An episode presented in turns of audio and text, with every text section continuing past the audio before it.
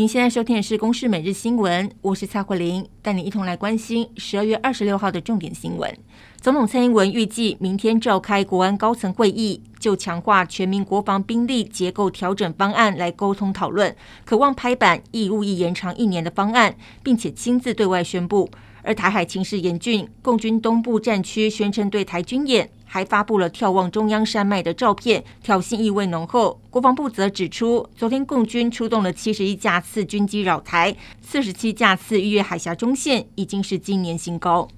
近期国内迎来第三波新冠病毒疫情，指挥中心指挥官王必胜表示，初步估计疫情高峰时确诊数会来到三万上下，时间点将会落在二月初。至于中国疫情爆发，连带影响到国内药品，造成普拿疼等药品出现缺货。食药署今天将和多家的厂商讨论，了解现有的库存还有生产原料是否足够。至于会不会寄出药品限购令，王必胜则回应，希望不要走到实名制这一步。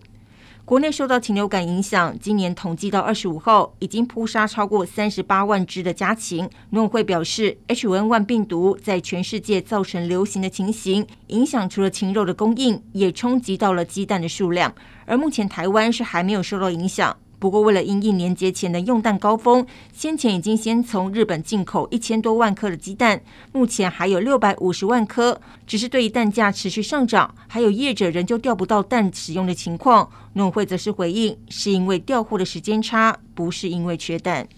一名香港籍的女子在网络上 po 文，指出这个月二十二号搭乘台中市二九零路公车的时候，因为车上有长者，行动较为缓慢，司机却谩骂抱怨，耽误开车的时间。而女子目击的过程，并且为长者抱不平，司机却以公车故障为由来拒载全车的乘客。台中市交通局则表示，绝对不会宽待，裁罚业者三万元，并且纳入评鉴扣点。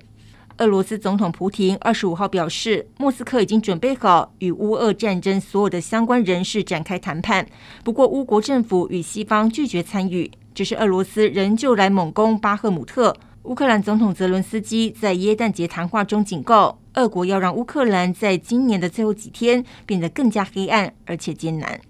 以上由公视新闻制作，谢谢您的收听。